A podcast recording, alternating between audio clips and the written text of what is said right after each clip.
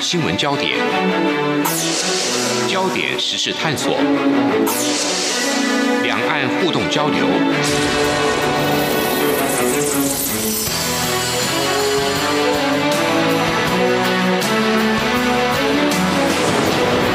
请听黄丽杰制作主持的《两岸 ING》。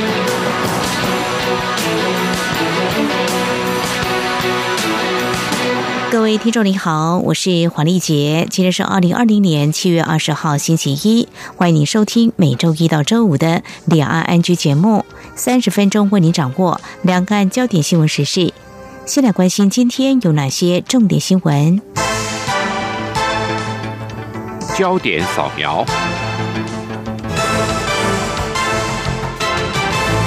由多个本土社团组成的台派联盟今天举行记者会，呼吁立法院临时会通过护照、华航证明公决案以及陪审参审并行制。台湾陪审团协会创会理事长郑文龙表示，虎航是华航的子公司，只要缩小华航规模，将原本的国际航权委托虎航飞行，就可以解决目前的争议。这是技术上马上就可以做到的事。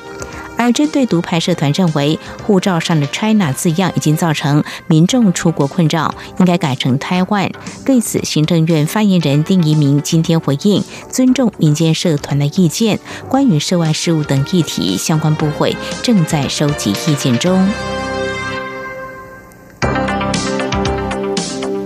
对美国联邦众议院外交委员会亚太小组主席尤赫将提出的防止台湾遭入侵法案，外交部今天对于美国国会以具体行动重视台海和平稳定表示感谢，后续将会关注此案进展，并且和美国国会友人、行政部门保持密切联系，捍卫台湾自由民主的生活方式。而国防部副部长张哲平今天对此回应指出，对于有助于亚太地区安全稳定、台海和平的法案，都表达支持之意。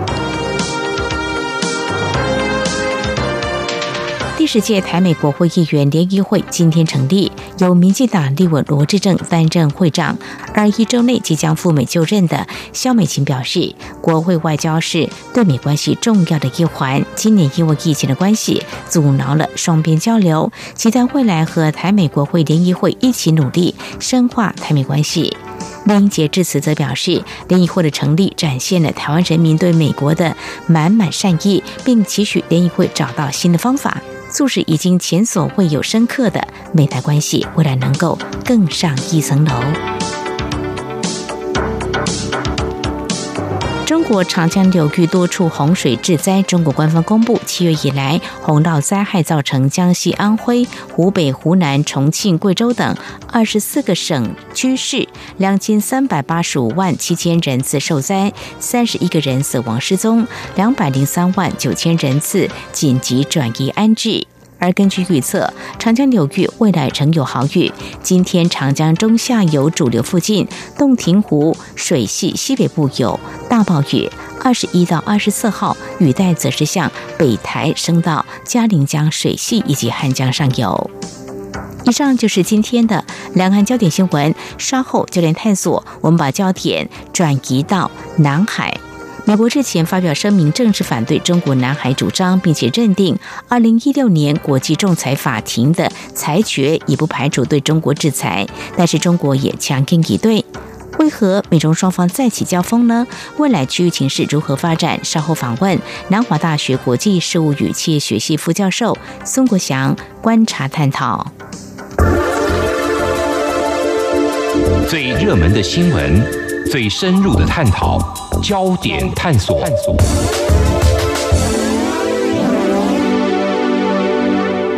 这里是中央广播电台，听众朋友现在所收听的节目是《两岸安居》，包括台湾、中国大陆、越南、马来西亚、菲律宾，未来都是南沙群岛主权的生索国。那么，二零一三年，菲律宾以中国违背联合国海洋法公约为由，将中国告到了荷兰海牙的国际仲裁法庭，而仲裁庭是在二零一六年宣布中国的九段线主权主张没有法律基础。那么，中国在南海海域。不享有历史性权利的。不过，中国当时对此是表示不接受、不承认。不过呢，最新的发展是美国日前发表的声明，正式反对中国的南海主张，并且认定国际仲裁法庭的裁决。而日前，中国外交部也回应了美国这样的声明是肆意歪曲南海客观事实跟联合国海洋法公约等国际法。当然，嗯，台湾也有些表态，外交部是重申南海诸岛属于中华民国领土，我方主张应该以搁置争议、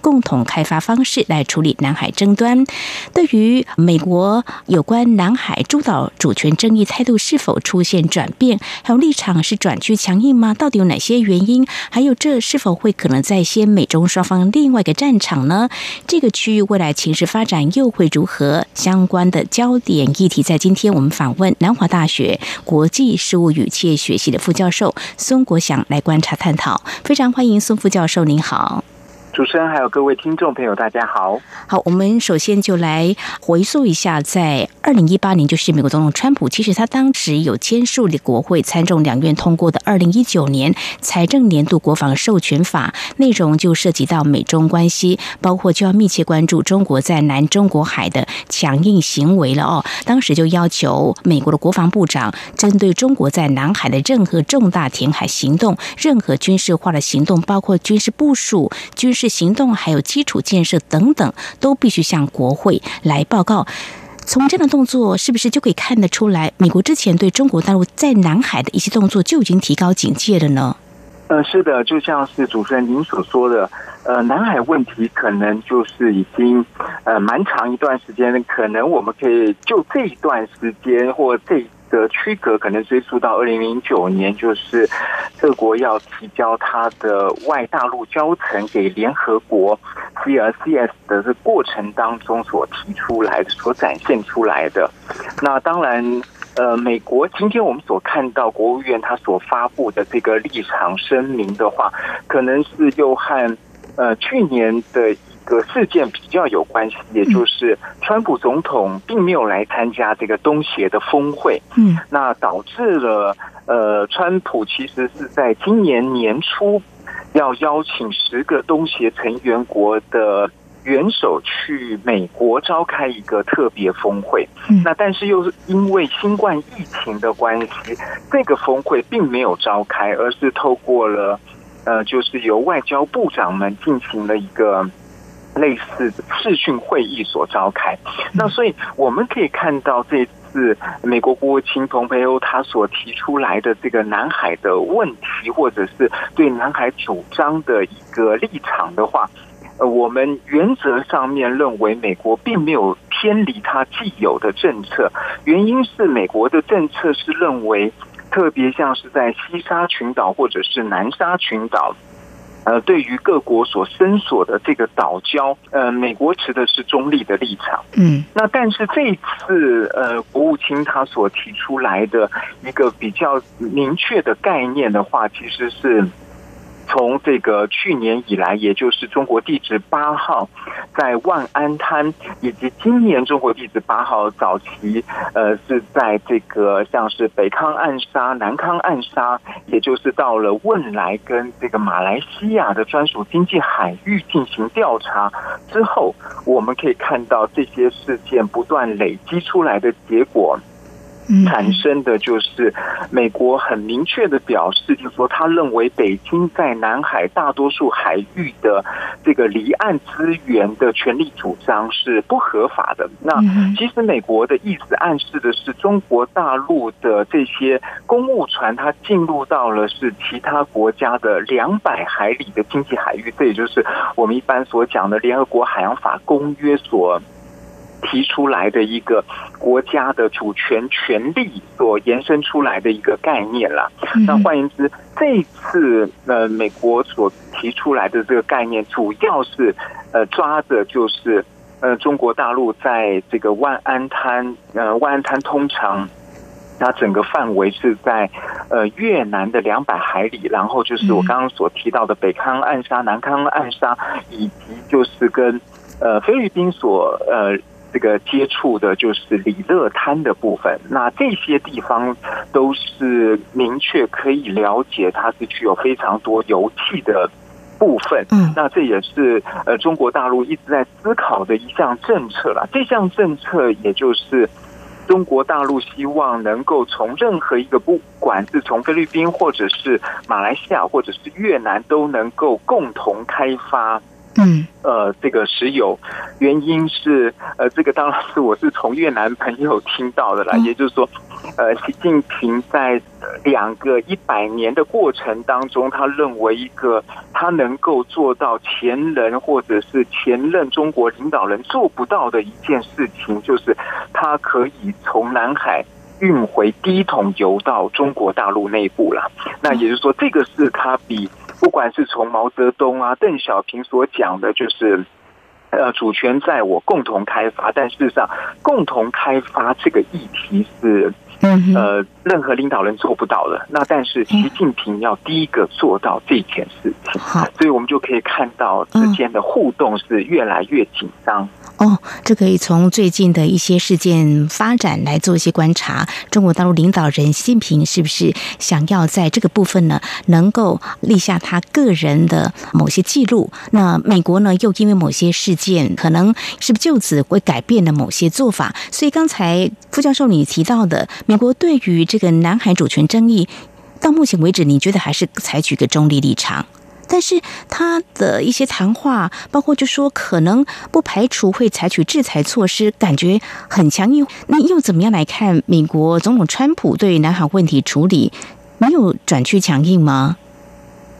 呃，就像您刚刚提到的，就是说他在政策上面并没有改变，也就是说，呃，举例而言，就是我刚刚提到的在西沙跟南沙的岛礁的主张。举例而言，就是太平岛，太平岛中国主张是他的，然后呃菲律宾也主张这是他的，然后越南称它为八平岛，也认为是他的。嗯，那换言之，他在这个议题上面，他并没有支持，就是说，举例而言，太平岛到底是应该属于哪一个国家的？嗯，那换言之，就是说，他在这一方面并没有做出任何的改变。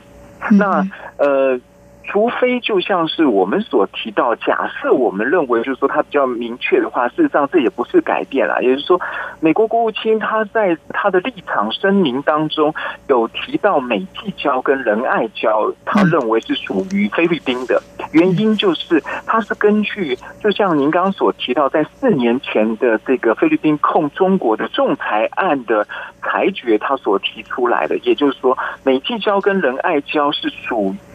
呃，菲律宾呃巴拉望岛延伸出来的两百海里之内，嗯，那换言之，举例而言，在巴拉望以外延伸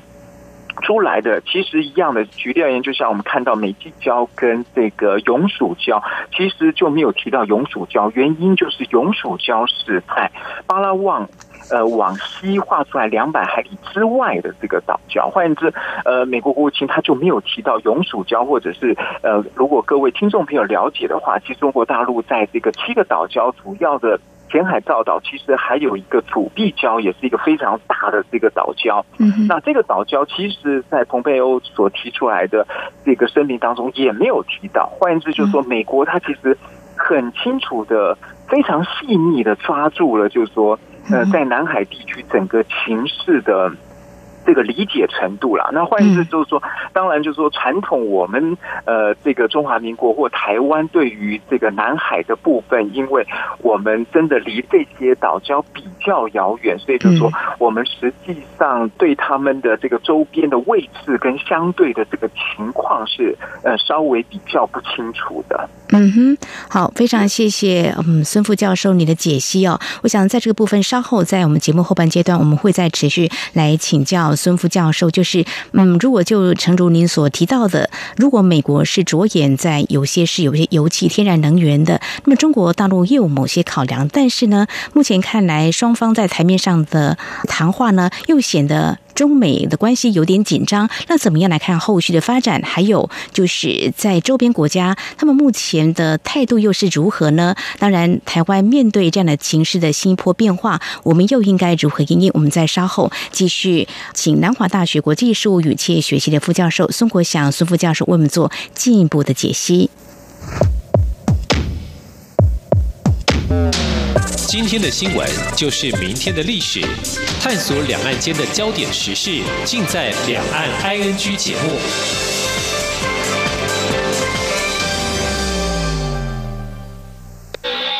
这里是中央广播电台台湾之音。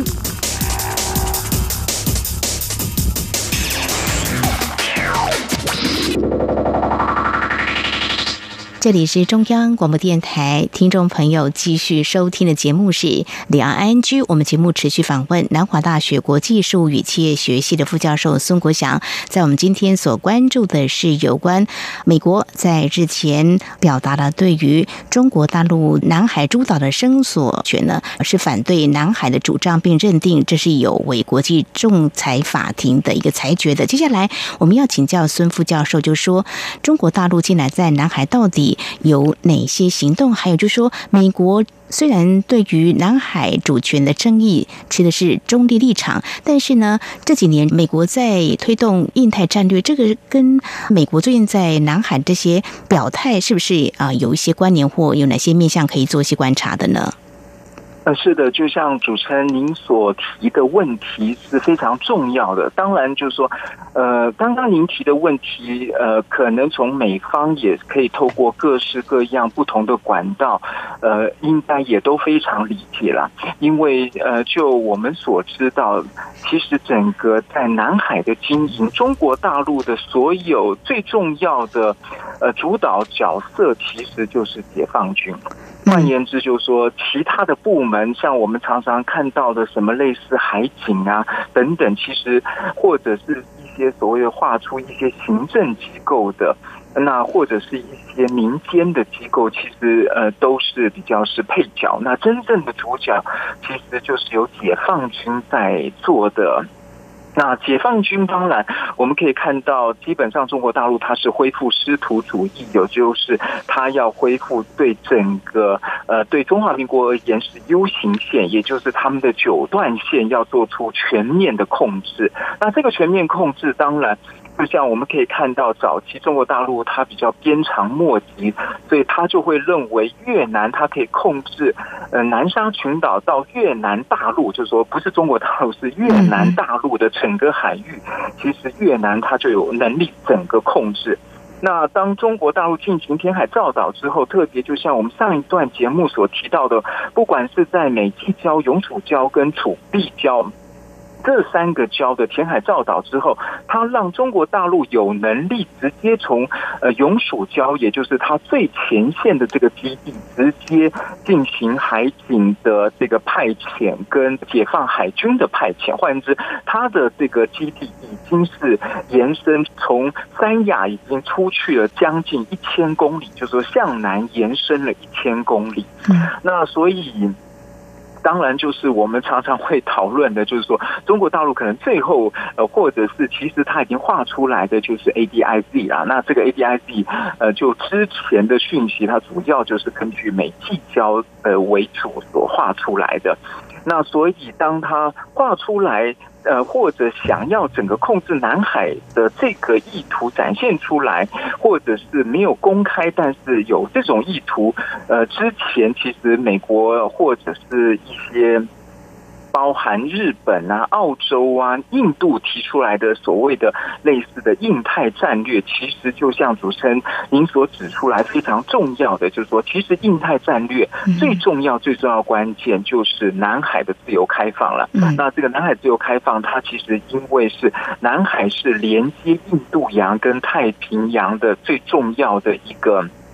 管道或是唯一的渠道，那这个唯一的渠道如果被封住的话，其实就代表印度洋跟太平洋本身的这个自由会出现非常严重的问题。那当然，对于美国这种呃非常主张这个南海航行自由的国家而言。呃，南海的这个自由开放是对他是呃重中之重啦。那换言之，呃，有一些菲律宾学者也会这样说啦，就是说四年前的仲裁案，其实最大的赢家并不是菲律宾，而是美国。原因就是呃，这个仲裁案把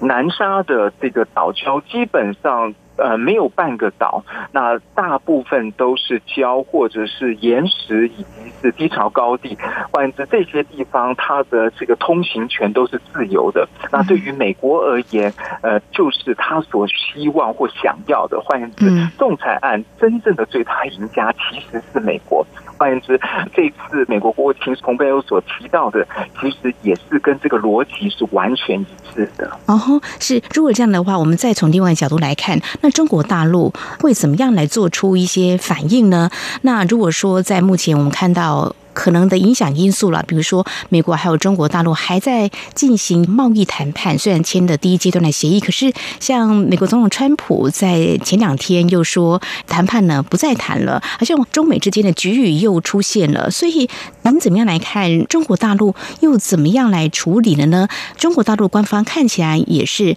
表态非常的强硬，就说如果美国要介入的话，那就起风暴之类的话，那你怎么样来看中国大陆回应的态度？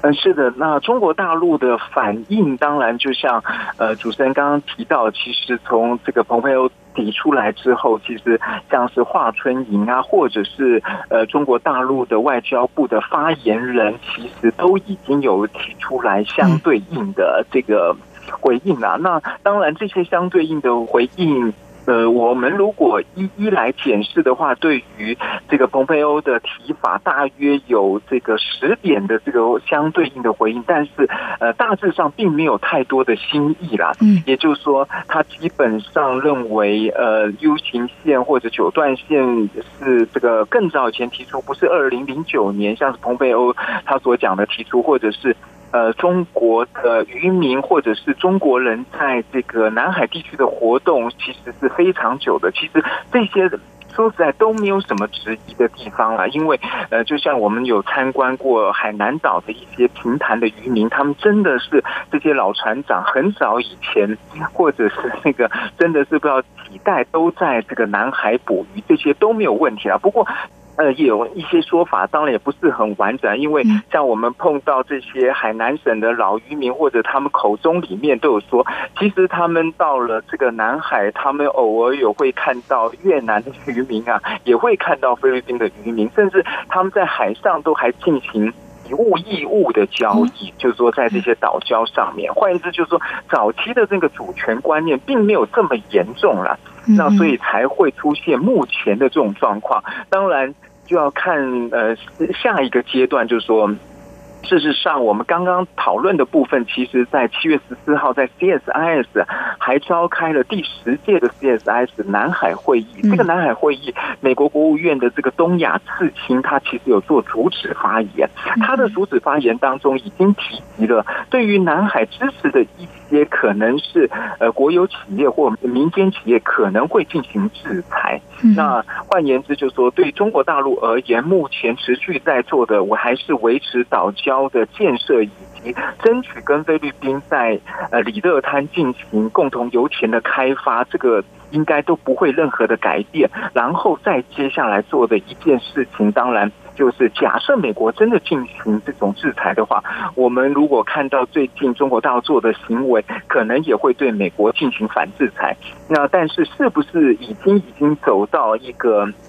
剑拔弩张，或者是呃，真正在南海擦枪走火的情况，可能呃，就目前而言，还是可以保持某种克制的情况，这是我个人的看法。是非常谢谢孙副教授你的解析。刚刚提到菲律宾，我们觉得感到好奇，就是菲律宾当时是以中国违背联合国的海洋公约为由，将中国告到荷兰海牙的国际仲裁法庭，那裁决出来啊，中国主张是没有理由的哦。可是呢，最近的。中国大陆跟菲律宾之间好像又有共同开发这样一个转变，除了菲律宾之外，这些东盟国家的态度怎么样呢？有没有出现一些转变？这几年下来，呃，这几年下来，当然就是我们可以看到，菲律宾主要是因为政权的更迭啦。那当然就是我们知道，杜特地取代了这个艾奎诺三世，是一个非常重要的这个思考点。那越南的话，当然是高度在关注这件事情，然后就是。呃，这个自己的一些像是他在这个万安滩的这个呃一些油田的开发，其实也在某种情况做出了一些妥协，但是这种妥协就是说，他避开了中国大陆的这个海警或者是地质调查船的一些。呃，可能对他而言干扰行为，但是他并没有因此而愿意跟中国大陆进行共同开发。那马来西亚基本上也跟越南的立场类似，但是他不愿意就是比较强硬的展现出来他的立场，也就是说他比较属于低调行事的部分了。那当然就是说又所以基本上还是又回到菲律宾了。那菲律宾的部分本来中国大陆的能源部部长。今年年初的时候要去马尼拉进行，就是大致上是在里勒滩或者是巴拉望北部的一个油气田要确定开发。那这个确定开发，当然他们讨论的最后的关键还是因为呃菲律宾提出来给中国大陆建议是就是说六四分账了。不过就是说菲律宾的一些呃宪法专家是认为要修宪，因为这些是。菲律宾的两百海里的经济海域，如果共同开发，照理说也是。由菲律宾主导，但是不能够这样子所谓的什么五五分啊、六十分，因为这是他的主权权利，换言之还有争议。不过今年年初的这个进度，基本上到目前并没有在进行开会。换言之，呃从这个菲律宾的这个方面角度，他认为还是要面对面的来谈，就是究竟要开发哪一块油田，以及就是说他们要怎么样。把这个开发的这个油源进行这个分摊或分享的情况，还在进行谈判当中。嗯哼，好像各国都有不同的动作哦。那最后我就看我们台湾外交部针对目前啊中国大陆跟美国有关这南海主权争议呢，是我们在重申这个南海诸岛是属于中华民国领土了。我方主张应该以搁置争议、共同开发的方式来处理南海争端。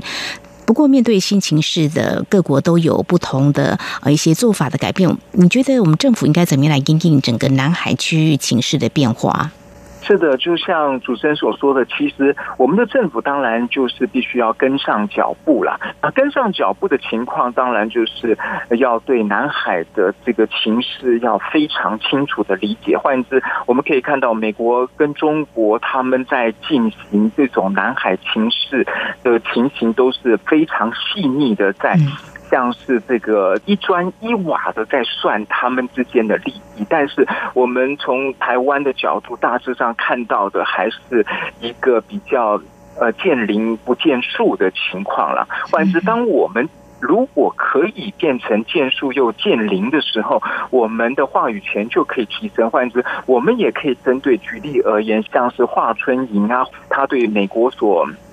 回击的十点意见当中，提出我们呃中华民国或台湾自己的意见，也就是举例而言，我们不是二零零九年宣布，也不是中国大陆宣布，而是中华民国在南京的时候，我们怎么样看待这件事情的？然后这个事情我们怎么样用和平的方式延续到今天？那这个今天我们中华民国还是持续的用和平的方式在思考整个南海问题，然后我。我们怎么样从这个像是中国大陆提到的，怎么样回收日本所占领的西沙跟南沙？呃，说实在，真的不好意思，都是中华民国。换言之，就是说，其实我们应该这个大声的说出来，就是说，有一些我们不支持美国的立场，有一些我们不支持中国大陆立场，我们有很明确的自己的立场，它才会彰显出来我们在南海这一个过程，这种以和平。不断的这个途径，不断一直到今天这个历程，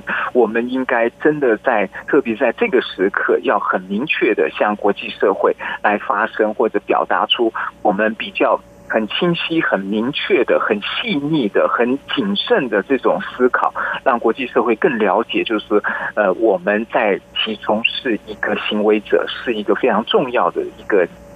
角色可以扮演的，那这个是我个人的一些观点。是非常谢谢副教授您的建议，也希望政府能够正视这样的议题啊。好，我们今天从美国对南海主权争议态度的转变来关注美中两国是否在先南海交锋，情况是不是剑拔弩张，还有对区域情势又造成哪些影响？当然，台湾怎么来应应整个情势的变化？我们在今天非常感谢南华大学国际事务与企业学系的副教授孙国祥观察解析，提供您的建议。非常谢谢孙副教授，谢谢您，谢谢主持人，谢谢各位听众。